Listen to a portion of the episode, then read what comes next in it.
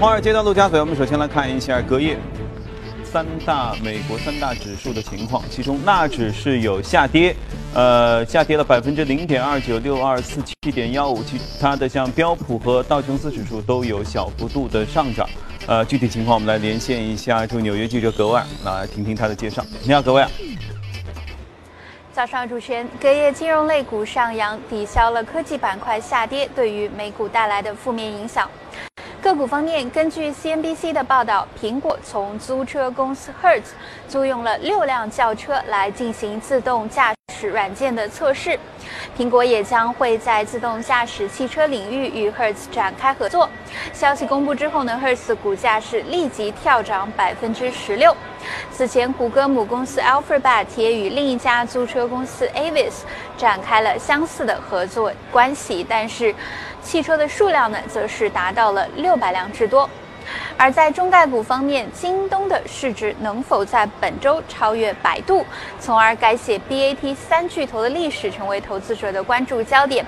隔夜受到科技股巨头普遍承压的影响，百度和京东的股价分别上涨约百分之零点二二和百分之零点一三，市值则分别达到约六百二十亿和六百十四亿美元。今年以来呢，京东的股价涨势喜人。年内的涨幅已经达到了百分之六十八，相比之下，百度年内涨幅约在百分之八点六左右。主持人，啊，听到这么多科技巨头都开始在无人汽车、无人驾驶方面有这么新的进展，可以期待未来以后我们家门口也会有一辆无人驾驶的汽车。好，来看一下欧洲三大股指都有小幅度的上涨，而且涨势都很健康。我们来连线一下驻欧洲记者薛娇，请他做一下介绍。你好，薛娇。好的，主持人，周一欧洲主要股指结束了上周来连续四天的走低，早盘时高开高走，一方面受到油价反弹的推动。此外，周日意大利政府宣布斥资一百七十亿欧元对两家当地的银行进行救助，从而避免了挤兑事件的发生。这也使得欧洲金融类股票昨日普遍上涨，而意大利富时 MIB 指数早盘涨幅更是一度达到了百分之一点六。截至收盘，欧洲斯托克六百指数上涨百分之零点四，报三八九点一六；泛欧洲三百指数则上涨百分之零点四七，报幺五三零点六二。昨日，在经历了十七天的谈判后，英国首相特蕾莎梅所领导的保守党终于与北爱尔兰民主统一党 DUP 达成了协议。协议中，DUP 同意在预算、英国脱欧相关立法和国家安全等方面支持保守党，而特蕾莎梅则同意在两年内向北爱尔兰额外提供十亿英镑。尽管如此，特蕾莎梅的危机并没有解除。据媒体报道，来自保守党内部要求现任财长哈蒙德代替梅担任代理首相的呼声越发高涨。而在推欧方面，随着谈判陷入不确定性，英国开始将目光投向了新兴市场。近日，英国政府承诺改善全球最贫困的国家对英国市场的准入条件。此外，英国贸易大臣福克斯近期也开始与美国、印度等国家进行讨论，为新的贸易协定奠定基础。主持人，好，谢谢薛江。英国的事儿至少现在有一个结果了啊！上周我们和嘉宾还在聊到悬浮议会怎么办啊？一定会达成协议的。果然现在达成了。那英国这个事情如果能够暂时告一个段落，接下来我们能看什么呢？啊，又要看特朗普了。特朗普最近有没有提交什么新的改革的方案？目前的通过的进程如何？他对美国经济的持续的影响会怎样？今天我们和嘉宾一起来聊一聊。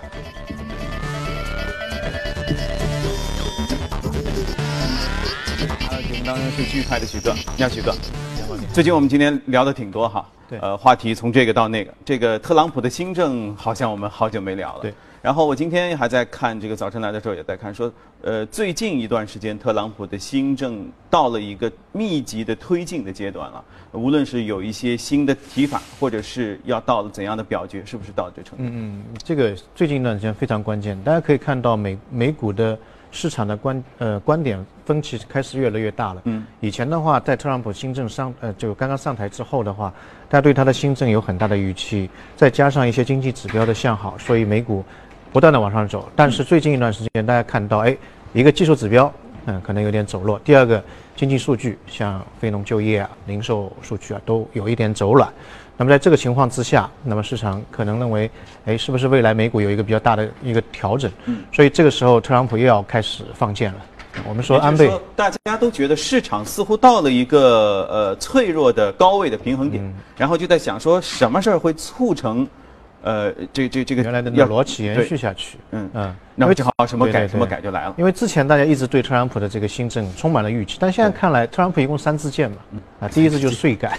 就跟安倍一样，安倍一样的，第一个税改，第二个就是医疗，嗯，第三个就是基建，嗯啊，那么这三支箭到现在大家可以可以看到隐而不发，一直是在那边，声音都有了，虚张声势的很厉害。那么税改的话，就 A 四纸之后。大家可以看到，再也没声音。上周他讲过，他说我们一定还要进行一个很大幅度的税改，但具体怎么样的一个措施没有。但是像上周四的话，大家可以看到美股市场有一些比较大的波动，比如说医疗股，啊，出现一个非常好的一个走势。原因就在于周四的时候，特朗普今年以来第三次的医改方案又出台了。之前三月份一次，五月份一次，那么这一次又出台。但是这一次的话，整体上来看的话是经过一个改良的。他这一次医疗方案或者医疗改革出台的话，比五月份的那一次。嗯，会让失去医保的人少一点。五月份的那次可能会让两千三百万人失去医保，那么这一次的话两千两百万。但是这个财政的支出在未来十年当中可能会削减三千二百亿美元。那么之前一次只有一千一百九十亿，所以就是说钱可能花的非常少，但是呢，惠及的人会多一点。对，就是说损害没有那么大，因为呃，奥巴马。强调的是全民医疗，就所有人，他是把三千两百万的人纳入这个医疗体系。那现在他改的话，肯定是有一部分人可能会失去医保。嗯，那么他怎么样去让这部分人尽量的影响少一点，影响的数量少一点？这是他现在要做的。而且这个这个整个技术难度会大一点，因为涉及到很多的选票的问题。嗯啊，那么整体上来看，我们去看，呃，美国的医改啊，这个是势在。必行的，就是特朗普一定要做。原因在什么地方呢？呃，美国政府现在对于整个医疗的开支也有点忍受 忍受不了的，因为整体上来看，从呃七五年到现在，整个医疗的开支一直在出现一个一个一个一个一个增长。呃，七五年的话，整个医疗开支占到 GDP 的比重是一点五，现在已经到了五，而且基本上每年的增长的这个呃速度是百分之六，远远高于。美国的 GDP 增长，你美国 GDP 就大概就是二到三左右，所以基本上两倍多啊，所以这个开支会越来越大。但是美国民众对医疗这个情况好像越来越不满，呃，原因在什么地方呢？它深层次原因其实跟美国的医疗发展速度是有关系的。我们看每一天的异动美股榜，前十大的美美股榜就跳的比较多的，就基本上都是生物、对医疗、医药这一块啊，所以它的医疗基数是现在。就发展非常快，有一些原来不不可能看的毛病都现在可以治愈了，啊，那么当然你要花很多钱，比如说我们呃以前有一本电影叫做《非诚勿扰二》，当中那个孙红雷孙红雷扮演那个那个角色，他得了一种病叫做黑色素瘤，嗯，他再有钱的话他看不好这个病，那只有跳海，那么现在的话，哎，美国医术其实已经可以把这个病开开始慢慢慢慢治好了，但当然你会付很多的钱，再比如说基因检测体检过程当中，但你要花很多钱，所以。一方面医这个医术的精进非常快，另外一方面要看这些病，你会花很多钱，所以整个开开支会越来越大。如果你还是在原来的这个全民医疗的框架之下，那么未来的这个开支速度可能会增加，它承受不了。第二个，呃，奥巴马他做那个全民医疗其实也也蛮伟大的，因为在他的之前的话，像杜鲁门啊、呃罗斯福啊，那个包括肯肯尼迪啊，呃他们都做过，但是都失败了啊，都没有做成，只有他。做成了，二零一四年开始到现在大概两年多，但是从整个运营的效果来看，基本上除了那个三千二百万的人说它好，其其他都是反对的声音是一大片。原因在于什么地方？它是要求全民强制性的进行医保，嗯啊，那么如果你不参与医保，你就要罚钱。那如果说我没有钱，我不能参与怎么办？哎，政府补贴，政府也没钱啊，政府怎么办？加税。的话，就相当相当于对于大家摊薄的对美国的中产阶级和这个富裕阶层，就相当于你的税要增加多，当然他们会不开心的。那么另外一个保险公司，我们去参保的话，保险公司一一般会要看你这个整个病病例情况，它还可以拒保，但在全民医疗的情况下，医保的情况下，它不可以给你拒保，不管好的不好的，你你都要吸纳进来，所以对它的这个经营会造成很大的压力。甚至在家的孩子，他没有工作，他可以参与父母的医保，所以这个对他来说，特别是保险公司这一块，我们看到最近医疗啊那个金融这个板块还是有点异动的，涨得比较多，原因就在于对于特朗普新的医改一个非常正面的一个响应，所以对保保险公司来说，压力非常大。然后奥巴马就说：“那这样吧，你把那个保保费再往上调调一点点。但一调的话，哎，有很多人又付不起了，那怎么办？再政府补贴，政府补贴又要加税，啊，所以这个又又是一个很大的大的问题。第第三个方面，企业企业的话，呃，以前是不强制的，现在强制要给每个员工进行一个医保。那么一些小的企业，它的负担相对来说会比较重一点。那奥巴马说，可以，我们再给你补贴，那么又加税，啊，还有一些医院，医院的话也面临很大的问题。以前的话，他可能。接受的病人会少一点，他可能挑肥拣瘦。现在的话，在所有的医保的情况下，他必须全部开放，所以他的那个医生工作量会增加，嗯收入没有看到多少的上升。所以医生那个阶层也是呃，经常看到游行啊什么的，就是说 工作量太大了。他们还好意思说工作量大？到中国医院来试试看。对不对？中国医生一天要看无数的病人，是几百个，所以从上到下，大家可以看到，好像呼声蛮大的。所以当时的特朗普也是很聪明，利用这一点，所以造成他可能在这一点上面做对了，所以他这个当选了。所以在这个情况下，医疗改革必须是未来一段时间大家可以看到会慢慢的推进。当然，他的第三次的这个医疗方案的递交，上周四开始递交，他七月四号之前要呃进行一个表决，参议院。呃，进行一个表决，但是呃，市场认为他可能过不了，因为呃，这个共和党在参议院的这个席位多了一点点，大概五十二个席位。嗯。但现在呢，反正民主党肯定全部都是投反对票的，在共和党内部的话，已经有四个人说我们不理解你的那个新增的一些好处。嗯。啊，所以如果说四十八个人再加四个，就是五十二票反对，所以这个可能就是会在参议院这一块就流产，嗯，根本不到到不了那个众议院那一块。那一块，所以未来一段时间当中，大家可以看到这个事件还会造成市场比较大的波动。但是，但凡这个事件有所推动的话，在美股当中有两个板块可以比较大的一个受益。第一个就是金融，第二个就是非常重要的那个医疗，医疗板块。医疗板块从年初到现在，整个指数已经涨了百分之十七了，呃，是美股当中第二大的一个涨幅，第一大是科技，百分之十九。啊，现在的标普五百就是百分之十不到一点点，所以它的那个医疗板块涨幅涨幅相对来说会比较大一点。原因在于，特朗普的政府认为你这个对于医药的监管过严，而且 FDA 审批的流程太大，成本过高，所以造成药价有比较大的一个上涨。所以我来作证的话，我就希望你 FDA 审批的流程，呃，加快，然后当中的环节减少，这样的话药价就可以降下来了。嗯，所以这个逻辑也是会有危险嘛。对，当然会有危险，但他是一个商人嘛，有很多事情，考虑角度跟其他的是会会不一样。反而如果是加快这个流程的话，嗯，我个人认为未必会让药价有有有所下跌，反而安全性可能会有有有所上升。啊，那我们说点大的哈，就是说，呃，如果只是医药板块或者稍微有点金融板块影响，那其实这个东西通过或不通过，再说本身市场还有预期嘛，不会对整体会有什么样影响。那。呃，这个医保第三次法案如果受到一定的限制，会不会成为美股压垮它的一个最后的稻草？这个是不是大家更担心的？会有可能，因为我们去看它的三支箭的话，其实医保是非常关键的那一支，因为它的新政无非是开源节流嘛。嗯嗯。那么医保就是节流，我用的钱钱少一点。那么开源在什么地方？就基建那一块，也就是我省下来的钱我放到基建里面去做。否则的话，如果没有医医药这个法案的通过。那么你基建当中一万多亿的这个开支，那肯定通不过。你哪里来那么多开支？我这里面可以医医保那边减少一点，那么省钱都通不过，花钱就更别提了。对，更不要不要提了。所以它的赤字会上升很大。所以医保案大家都在看，如果是通不过过的话，我个人认为对美股整个市场会有一个信心的打击。嗯嗯。所以一旦成为信心的打击，再加上现在一直处于高位唱空的人也开始逐渐多了，嗯，可能会造成。再加上美国美股美美国的现在目前经济经济的数据也不是呃特别好，现在目目前预测它的未来的这个通胀水平也会降低，那这样的话可能未来升息的步伐也会打乱，所以这一系列的负面的因素叠加的话，可能会产生一个蝴蝶效应。啊，所以且看这个七月几号来着？七月四号之前，七月四号之前，这次的医改法案是否有什么好的结果？啊，且看且珍惜哈。来，我们来关注一下昨夜的异动美股榜上的情况。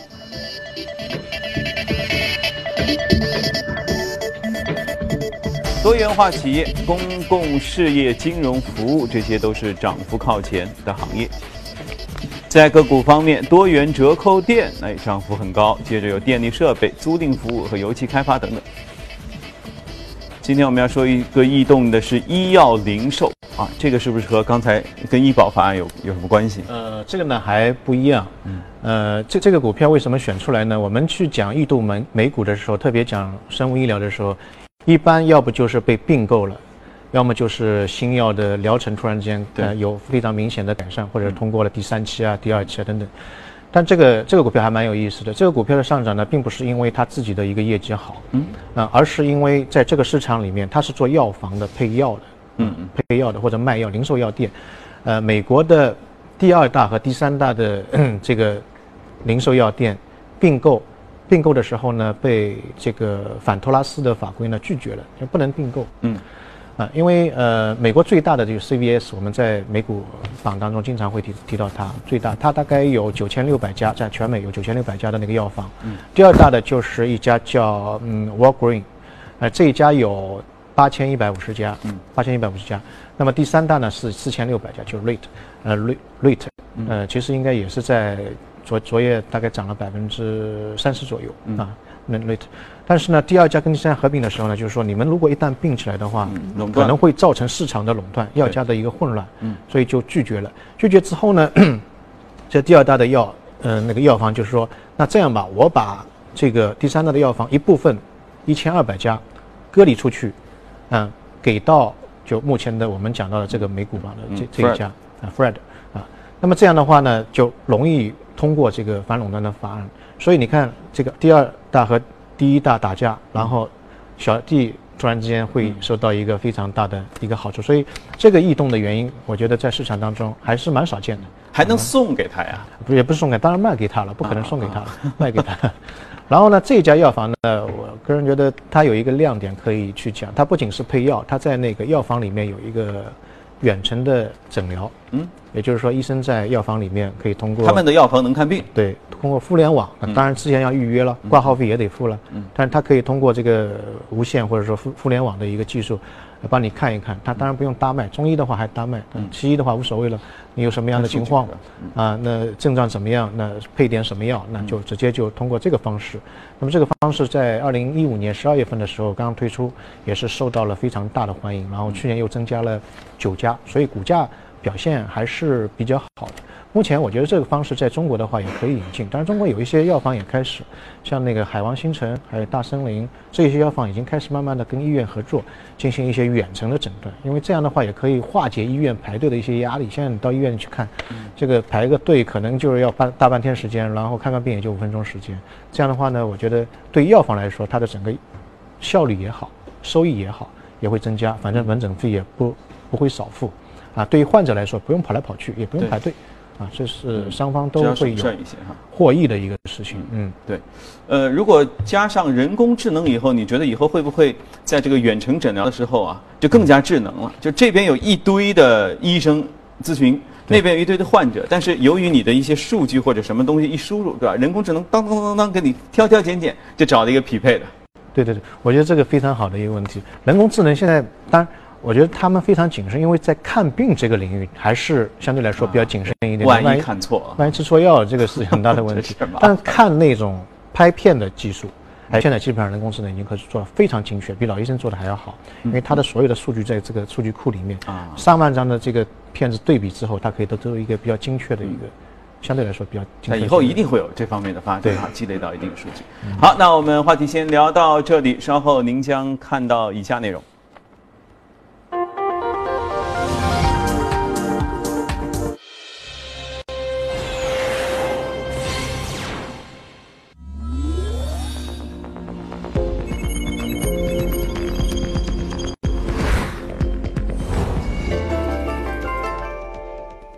节目由上海你我贷互联网金融信息服务有限公司冠名播出。越懂得欣赏，越被人们欣赏；越懂得放下，越收获的更多。从仰视到平视，从精彩到多彩，商业大有可观，商业大有可观，生活小亦精彩，生活小亦精彩。敬请关注每周日晚八点第一财经，我的纯享人生。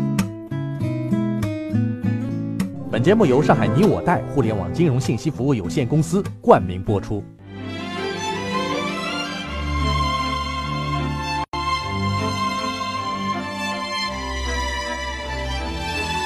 跨越三个世纪的经典，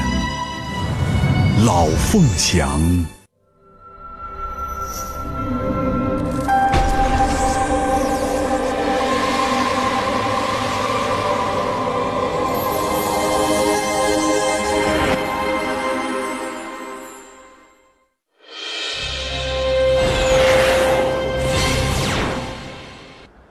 看一下相关的消息。《华尔街日报》报道，Facebook 正在和好莱坞的制片公司、经纪公司就制作优势的电视节目进行磋商，计划在夏末推出原创的电视节目。Facebook 在谈判中表示，愿意拿出每集最高三百万美元的预算，还计划继续制作停播的家庭喜剧《尼克的写意人生》。英国金融时报报道，欧盟计划本周以滥用搜索主宰地位为由，对谷歌开出超十亿欧元的罚单。这个决定可能会激化本已紧张的欧美关系。欧盟反垄断官员已经正式建议这家搜索集团被认定违反竞争监管规定，利用其在网上搜索领域近乎垄断的地位，不公平地把客户引向谷歌购物服务。据了解呢，这次调查的人士表示，预计最终决定将在周三做出。这个决定涉及欧盟对谷歌展开调查的三项竞争指控之一，将是大型竞争监管机构对谷歌运营方式做出的首项制裁。周一呢，雀巢在瑞典股价大涨超百分之四，领涨欧洲斯托克六零零指数。此前，激进投资人罗伊布掌管的知名对冲基金宣布已买入了。三十五亿美元雀巢公司股份占比百分之一点二五，成为这家全球最大食品公司第六大股东。他们发表声明表示，过去十年雀巢的发展远不如同行，股价表现明显不如同行上市公司，但他们认为雀巢存在很大的改进潜力。美国堪萨斯州一个陪审团上周五判决瑞士农化巨头先正达需要向该州的农民支付二点一七七亿美元赔款，因为该公司将一款转基因玉米种子在没有获得批准的情况下率先引入美国市场，导致这种玉米无法出口到中国。破坏了美国玉米日渐重要的一个出口市场，给该州的农民造成损失。此案的原告是堪萨斯州的四位农民，他们代表堪萨斯州超过七千个玉米种植户。先正达发表声明说，对这个判决感到失望，并将进行上诉。而该公司在明尼苏达也面临类似的诉讼，这一诉讼将于下月开始审理。阿里巴巴参股的中国快递公司百世已在美国申请首次公开发行。百世原名百世物流，根据周一提交的相关文件，公司申请初始发行规模七点五亿美元，这个数额可能会发生变化。百世去年净亏损一点九八一亿美元，营业收入十二点八亿。好，这里是正在直播的财经早班车，以下进入我们的今天的美股放大镜。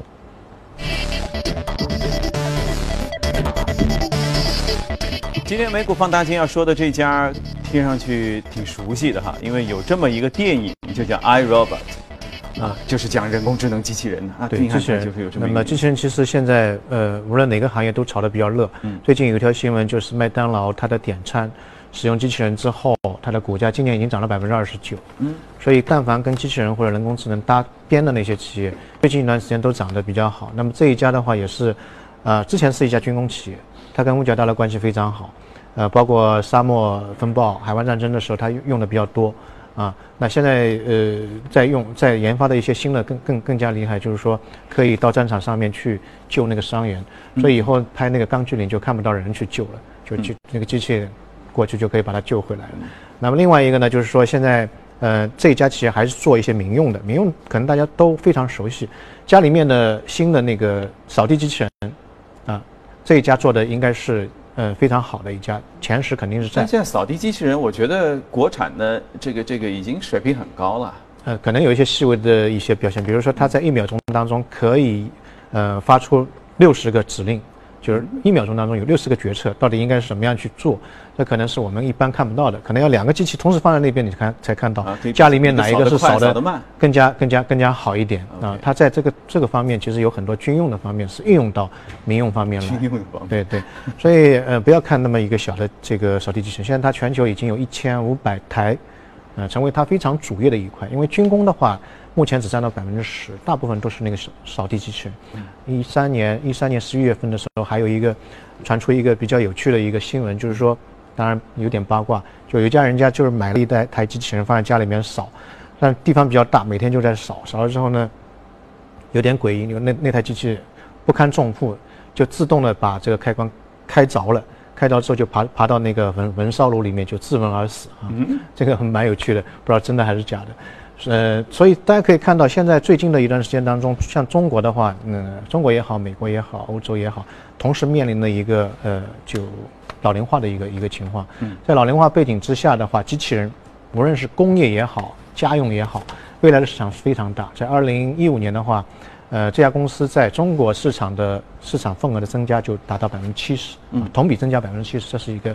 非常大的一个量。同比的话，同时呢，我们可以看到，在中国本土的那些。机器的制造企业，或者说我们股票当中机器机器人那个板块也是非常好的有一个发展。今年一月份到五月份的话，呃，中国总共工业的机器人生产了四十四呃四万四千三百六十台，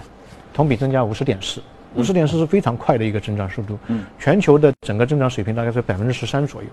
所以中国目前来看的话，对于这个工业也好或者家用也好，这个机器人未来的市场会非常大。因为整个亚洲的话，面临一个非常比欧美还要厉害，就是人口老龄化。呃，从一九七五年到二零一五年，整个亚洲人口的寿命是增加了十三十三岁啊，十三年。但同期的话，它的这个生育率越来越低。嗯。啊，在这个呃四十年当中，生育率一个妇女的生育率从四点六个孩子变成一点八个孩子，就下降一半多。全球的话大大概是二点五个孩子，嗯所以大家可以看到，一方面这个老年人越来越多，另外一方面下面的小孩子越来越少，所以无论劳动力也好，服务业也好，都会在未来的这个几十年当中面临一个非常大的一个困境。所以以后你的意思是，大家只能怀抱一个机器人吗？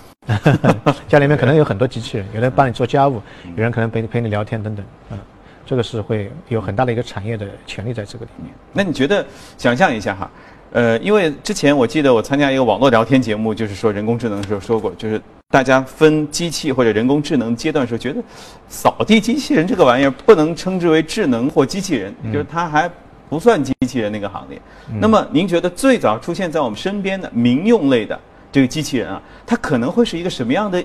一个一个样子，或者主要会从事一个什么样的事情？可能一些辅助的吧，比如说帮你做早饭。呃，帮你这个其他的比较复杂的一些打扫，这个它是个人形吗？还是它就下面装个轮子，就像有些火锅店一样，就是端盘子的那个东西？未必是人形，人形的这个平衡技巧实在是，呃，太大太高深了。但是呢，这个这个方面的研制的这个水平还是算比较缓慢的，因为现在军用方面的话，相对来说会比较快速一点。军用的这个机器人，它的智商最高也就达到两岁左右，人类的两岁左右啊啊，所以这个。呃，可能会是一个漫长的一个过程，嗯要完全取代人的一些行为。嗯，但我其实觉得军用里面不是有发发明过一个什么大狗，就就是有四条腿，然后呢，它身上可以背很多东西，而且它有很好的平衡，就旁边你咣当踹它一脚，它会跳开，它它会让开，它既不倒，然后它但是它的背负能力就很强，这样的话你就可以让它背一些重的东西。这就是两岁的一个一一个一个水平，但军用现在，呃，瓶颈就在于它不敢。给他一个武器，就怕他叛变，万一把你打死了。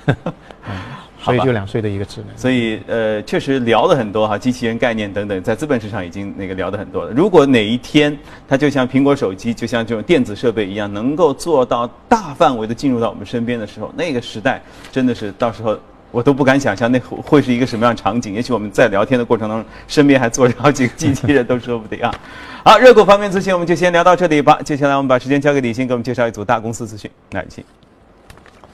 好，我们来看一下商品市场的相关消息啊。二十六号收盘，纽交所八月交货轻质原油期货价格上涨零点三七每桶，收在四十八点三八美元。八月交货的伦敦布伦特，呃，原油价格上涨零点二九每桶，收在四十五点八三美元。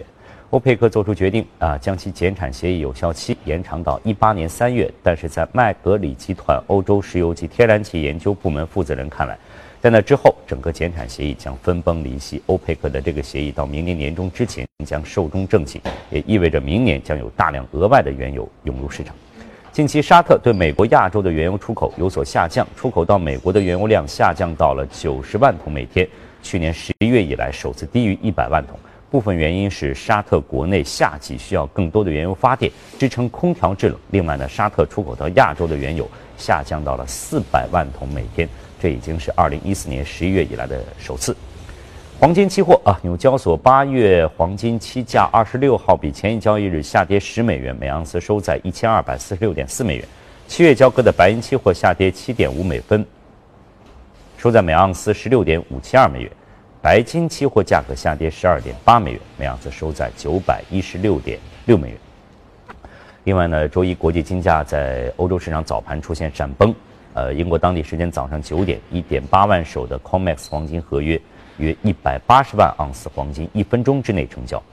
国际金价一度重挫百分之一点六，创了五月十七号以来的新低。这次天量成交也远超此前特朗普赢得美国大选、英国公投脱欧短时市场交易量。分析指出呢，流动性及程序交易或是此次金价闪崩的主要原因。汇市方面。一欧元兑一点一一九一美元，一英镑兑一点二七一五美元，一澳元兑零点七五八八美元，一美元兑换一百一十一点七日元。好，这里是正在直播的财经早班车，欢迎您继续收看香港回归系列专访的第二集。香港呢以贸易起家，香港贸易发展局成立五十年以来，在推动香港经济的同时，也在不断进行着功能转变。香港贸易发展局主席罗康瑞上任之后，积极推动香港参与国家战略。罗康瑞对第一财经表示：“一带一路和大湾区为香港造就了新的历史机遇。香港作为一个小型开放的经济体，发展几十年来遭遇多次冲击，但都能迅速恢复，灵活、拼搏、韧性是它的秘诀。香港贸易发展局就是香港经济特性的最具体呈现。如今，随着‘一带一路’建设和粤港澳大湾区项目的推进，香港贸易发展局将在其中扮演重要角色。”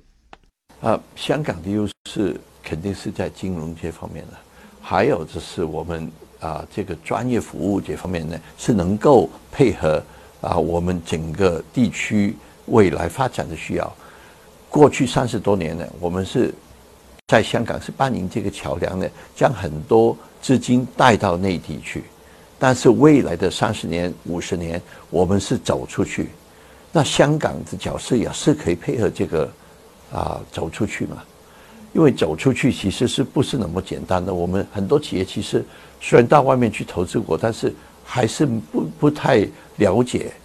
啊，这个普通法的国家啊，他们的合约是怎么做呢？啊，经常要打官司，那你怎么办呢？还有就是啊，这些跟不同文化的这个啊配合啊、协调啊，这些香港这方面很多很多宝贵的经验。那这些我觉得也是配合配配合我们现在国家要走出去的这个策略，这个也跟我们“一带一路”完全配合了。因为“一带一路”是六十五个国家，四十多亿人口，那你怎么怎么去开始呢？我也经常在想，我自己的公司要是我要参与“一带一路”，我怎么去去做呢？从哪里开始？所以香港，我觉得现在我们是应该。扮演一个平台、一个商业运作、市场化平台的这个角色，将这个“一带一路”可以投资的项目跟这些国家的资资讯呢，是带出来给全世界大家去看。啊，这个“一带一路”需要的这个资金资源是非常庞大的。这个组织啊，最近是做了一个研究报告，他们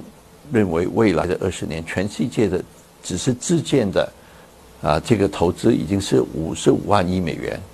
差不多一半是放在“一带一路”的国家，那平均是每一年是一点五万亿美元，那么庞大的数字，这个一定是需要全世界的资源才能够去支持配合的。那这个世界的资源怎么带到“一带一路”去呢？香港是不是可以扮演这个平台的角色呢？所以这方面，我觉得香港是可以有一个很大的机遇。但是同时也是有很多的挑战。粤港澳大湾区规划提出后，香港贸易发展局迅速展开研究，如何推进协调发展。罗康瑞表示，大湾区经济体量达到一点三四万亿美元，几乎相当于俄罗斯一个国家的经济体量。香港的金融、内地的制造业和科技各有优势，未来强强联手，大湾区不只关乎区内发展，未来还应辐射海外。那大湾区将来我们做的成熟一点之后，这个辐射的能力也非常强，啊，整个东南亚、南亚，还有就是我们可以将这个作为将来“一带一路”的这个营运的中心，因为去这些国家去啊投资发展呢，他们当地的这个啊配套设施可能是不是那么成熟的。这好像三十多年前我们到内地去投资的时候，香港是作为这个营运中心的。嗯，一个月前我率领的一个呃。考察团去泰国跟越南，也包括我们上海的一些企业一起去。嗯，我们主要是去看这些两个国家的这个基建方面的一些项目。但是在去之前呢，我们已经利用我们贸发局的当地的这个办事处呢，已经是收收集了超过一百个项目。所以之前我们去之前已经都看过这些项目，我也要求我们。参团的这些呃考察团的团友，他们是自己看哪一些项目他们有兴趣，所以去到那边的时候，我们其实去谈一些很具体的项目、具体的问题，啊啊，很很高兴的是两个国家的这些啊总理都出来接接见我们，也跟我们谈到底是怎么能够推进这些项目，所以考察回来之后，我们现在。很多这些啊团员都在研究哪一些项目他们有兴趣，那贸发局呢就会扮演这个啊中介的这个这个角色。罗康瑞认为，过去香港的功能是引进来，现在是走出去，一国两制为香港创造了独一无二的条件，香港将在国家的每一步改革和开放过程中扮演重要角色。那明天的香港回归系列专访，我们邀请到的嘉宾是嘉里建设有限公司主席兼首席执行官黄小康，欢迎您届时关注。